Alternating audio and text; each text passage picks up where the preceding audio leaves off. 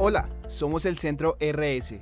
Queremos conectarte con el mundo de la sostenibilidad desde la perspectiva más humana, más sencilla, más responsable. Bienvenido a un nuevo capítulo. Disfrútalo. Bienvenidos al podcast del Centro Internacional de Responsabilidad Social y Sostenibilidad. En este episodio nos acompaña desde Estados Unidos Katie McGinty, vicepresidenta y directora de Sostenibilidad, Gobierno y Asuntos Regulatorios en Johnson Controls, una empresa líder en eficiencia energética y tecnología de edificios, con quien hablaremos sobre energías renovables. Este episodio ha sido realizado en inglés, por lo que agradecemos a Mateo Herrera, especialista de comunicaciones para Latinoamérica en Johnson Controls, por su intervención y traducción oficial de las preguntas elaboradas por el Centro RS. So Katie, welcome, welcome to this podcast. It is an honor to have you here. So, um, so your, from your experience and knowledge, why is it so important to opt for the use of renewable uh, energies? Oh, well, first of all, thanks so much for having me with you today. It's really a joy and, and a pleasure. Uh, you know, today is the day, this is the time when we need to make a big change. This is the time when the planet is telling us that we've got to tackle climate change. This is the time when we know we have to build more diverse and inclusive societies. And this is the time that we know we can unleash some powerful new ideas that can create a planet that is healthy that can make communities and people healthy and that can enable places where people can come together. And so renewable energy is a big piece of that. Um, it is a clean source of energy that can drive new jobs, economic growth, even while uh, we cut the greenhouse gas emissions that we really need to tackle. The other thing that excites me about renewable energy is that it's one piece of a much bigger array of technologies that are coming to the fore that will um, really drive our progress in protecting the environment. Uh, maybe we can talk about it a little bit as we get into your questions. But at Johnson Controls, we start with a big emphasis on energy efficiency because the cleanest and cheapest energy is always the energy you never need and you never use in the first place. And let's face it, folks, we waste a lot of energy so we can start by tightening that belt with cool new technology and then also add renewables. So, Katie, um, what is the current situation in the world um, in the, the, big picture regarding the, the use of re renewable energies? Yeah. So, look, the big picture is driven um, by a couple of things. Um, first of all, if you look at where we've come in terms of people's awareness of sustainability and desire to see action around protect the environment, be socially active, in diverse, inclusive, make sure that there's transparency and engagement. I love the statistics we're seeing out there. Uh, something like 70% of millennials say that they will pick or stay at a company if it has an ambitious sustainability plan. Now, that's exciting stuff because for any business, the most priceless, the most precious resource we have is our people you know, our team and our talent. And so when talent is saying, clean up your act, get sustainable, that's a huge opportunity um, to attract that best talent. And let's face it, folks, that makes us able to then out compete when you have that kind of talent. So that is a big trend. There's another big trend that involves people who invest in companies. They have been very clear that if you're not a company that's beginning to support and contribute to the sustainability transition, you are not a company that is going to win their investment dollars anymore. And I will tell you that is a message that uh, boards of directors and heads of companies certainly need to listen to, and they do. So that's leading to this big shift. But the other is technology. And let me mention um, two kinds of technology.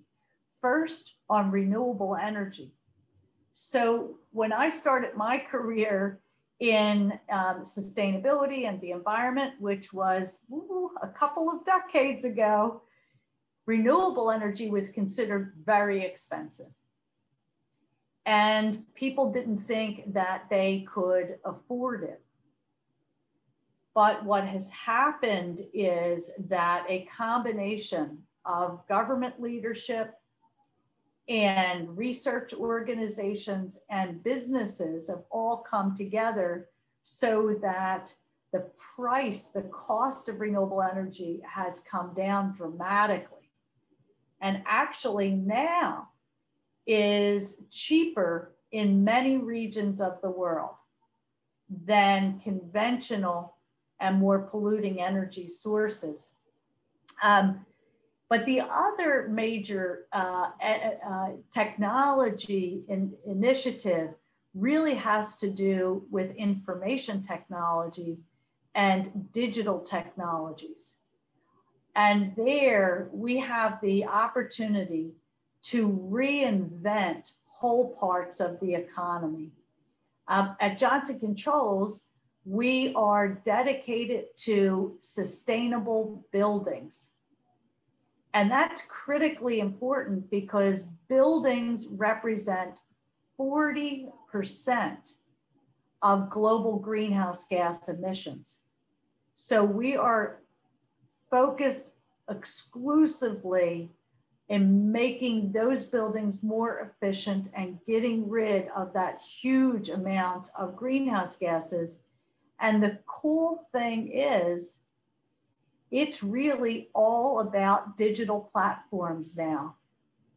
So, digital capabilities such that a building that you think of as just bricks and cement that doesn't move becomes a very agile, flexible resource that recognizes you when you're walking up, that opens the door for you. So in COVID days, you're not having to touch door handles, that has the elevator waiting for you with your floor already called, that takes you to that floor and has a room already set up for you that's been recently sanitized. So you have that confidence.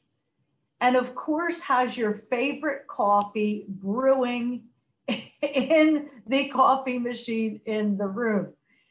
Now, those things may sound uh, futuristic, but this is all technology that's being deployed now, including throughout Latin America for Johnson Controls, we invent these kinds of technologies. We call it Open Blue, our digital platform. Uh, much of the information for that comes from our Center of Excellence that is in Costa Rica.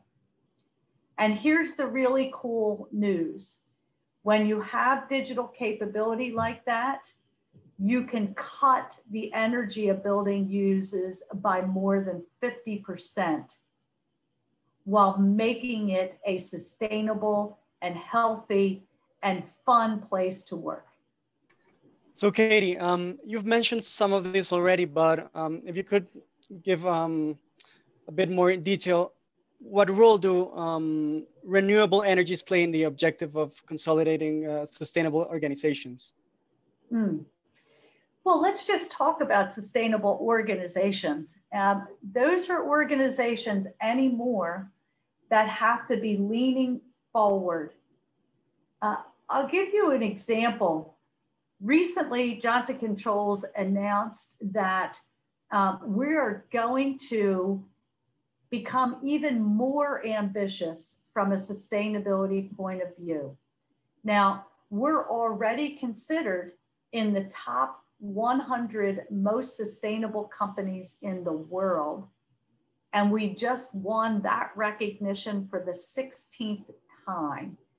So, relatively speaking, we're doing, uh, we hope, a very good job. But you know, we need to do, we all need to do more. So, we announced that we were going to become a net zero company, net zero carbon emissions, long before the Paris Climate Change Agreement calls for. So before 2040, we're going to drive that objective. Now, we've already cut our greenhouse gas intensity by 70%. So we're upping the bar for ourselves. We're building into that, uh, by the way, a goal to double the leadership of women and minorities in our company because we know that innovation and being on the cutting edge means that diversity of perspective and input is a huge strength. And we're backing this all up by having people's paychecks depend on our meeting these sustainability goals. One major piece of it is dramatically improving the efficiency of our economy and of buildings. It's also about a new set of designs for renewable energy. And here's what's kind of cutting edge where we can we can custom make renewable energy designs to be perfectly tailored for a particular location. So a community or a building, we just announced a beautiful solar energy project uh, in a uh, community in Wisconsin and efficiency project there too that is going to save the community millions of dollars. And in another community, we are working with uh, people who are of very low income living in public housing. And those folks are going to get to be part of the big upside of this project, both in terms of economic opportunity and jobs. So, this is very exciting stuff. But I will tell you, inside the company, every one of our employees is just hands on, on fire with this mission and recently, we had our group, which is called our Global Sustainability Networks. That's just our network of employees. It more than doubled in just a couple of months. So the winning companies are sustainable companies, and renewable energy is a part of that. Okay, so the question is how how should we get uh, communities more involved in the um, implementing renewable energies throughout the world? Yeah. Well, I think you start maybe at a bit of a bigger picture uh, place where um, you bring communities together to have a broader vision for what they would like the future of their place to be. And as we have done this all around the world, uh, what you hear are some common themes that you know we want um, a healthy environment. We want a healthy planet and we want beautiful and attractive places where we can come together. And when you have that kind of vision it leads you in a direction then um, where you start to put the details of the plan together. Um, i come from uh, philadelphia and our colleagues have been working in various neighborhoods in Philadelphia. And I would tell you these kinds of themes that, you know, we want to be um, together and showing technology and being on the cutting edge has led to some amazing projects uh, where whole neighborhoods you know, are just being reinvented. Um, one of those projects um, will bring minority and women owned businesses together with us to rebuild um, whole houses from uh, very inefficient houses and houses that are inefficient both cost people a lot of money and wasted energy. And they typically tend to be not the healthiest houses either.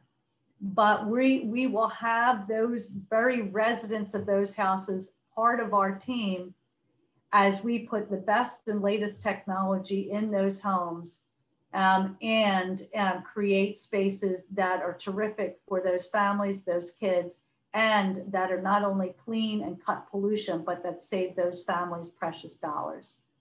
Okay, Katie. So going back to uh, sustainability and organizations, what are the socioeconomic advantages of renewable energies for, for companies, for enterprises?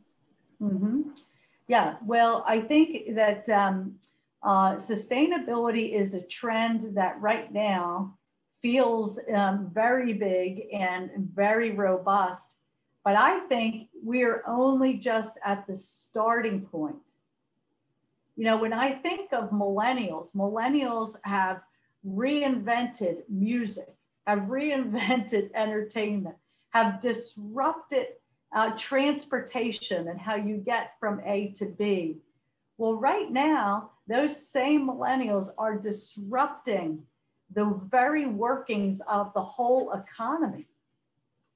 You know, insisting that the dollars that they earn, earn at work go in the direction of a company that is doing the right thing from a sustainability point of view. The biggest growing assets in the world are assets that have a strong environment, social, and government governance performance. Uh, you know, the next steps of this will be to, you know, take all of that to the next level where we're not just reducing the adverse impact that we've had on the planet, but we're building systems that restore whole parts of nature and make them actually better than they were before. So, in the case of our company, for example, not only are we redesigning things so that um, we can have less pollution and inefficiency in heating and air conditioning systems, for example, but some of these systems now, we have technology that enables us to capture water that otherwise was becoming wastewater, not used, and enabling that water to come back into productive use. So we're healing systems. And that's a major change, going from doing less harm to actually making things measurably better. And I think millennials are going to drive things in that direction so that right now we're only at the beginning of a very dramatic change where the economy and the environment are seamlessly connected instead of the kind of trade-offs that we have seen. So Katie, you were you were talking about uh, a lot of technology and OpenBlue. So the question here is how can technology be integrated into sustainability strat strategies in organizations? So let me give you an example. Um, and this uh, this it comes from uh, a project that we did uh, in Hawaii, actually, um, uh, partnering with the University of Hawaii. They were interested in becoming the very first university that would be 100% renewable energy. Well, there's three major things that have to happen to enable a project like that to, to work. Uh, and by the way, we built that project with and for them, and they in fact are the first university uh, campus in the United States to be 100% renewable. Uh, and I'll bring in a, a uh, an example also that we have uh, built and that is operating at uh, Stanford University. So there, it's a beautiful combination, both of these projects, beautiful combination of first thing you have to do is reduce the amount of energy. So we got rid of all of the old energy equipment and the HVAC systems, and we re replaced it uh, with systems that are 30 and 40% more efficient than the system they that they replaced.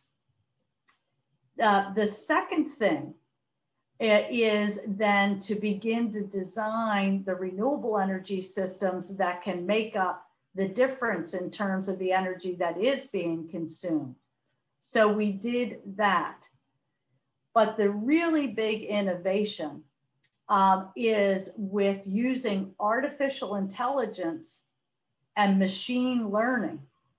So digitalizing and using the OpenBlue platform. So in Stanford, for example, the buildings now talk to the to the electricity grid, they talk to the weather service. The buildings are, are, are seamlessly processing more than 1,200 data points at any given time to be able to say, it's not going to be that hot today. So we can dial down the air conditioners a little bit. Or we already overnight cooled all of those classrooms. So now we have extra renewable energy we can sell back to the electricity grid and save the students and the university money. So the bottom line really is that we can only tackle the climate change issue if we digitalize.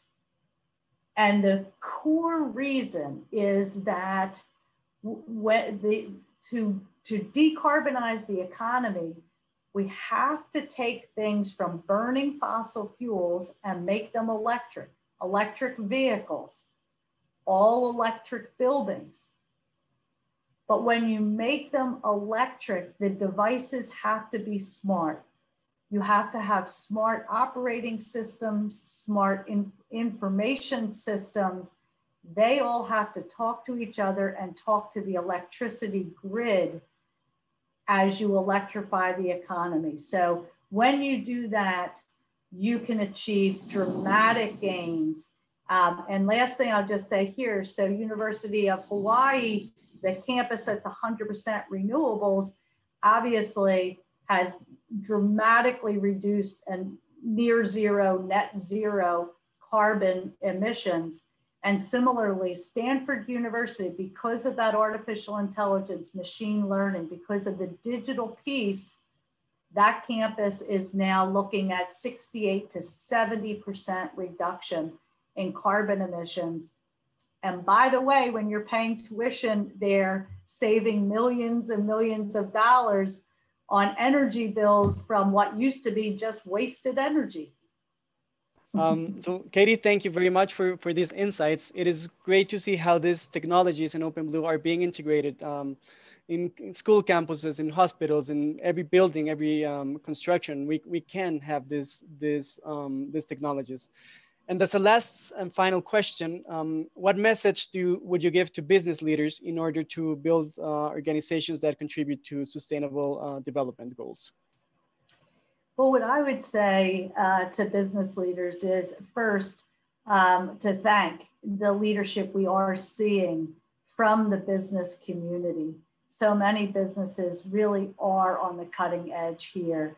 For those who are still thinking about it and they're not sure, I would offer two things. One is just if the issue is, gosh, we don't know how to get there, and we have an idea that maybe it's going to cost us a lot of money to make the changes, we at Johnson Controls would love to visit with businesses like that uh, because many of the projects I shared Uh, we actually guarantee the results and we don't get paid unless we achieve them. And as we gather today, we've actually saved our customers uh, $6 billion in energy and operating costs, while we have cut for them uh, 31 million metric tons of carbon dioxide equivalent. Uh, so the answer really is that there are resources out there that can help show the way and that will enable you to embark on this journey um, in saving costs, not increasing costs. And the last thing I would just say, the second part is that um, while at Johnson Controls, sustainability is our business, uh, we've been on fire with this mission for 136 years uh, of our existence.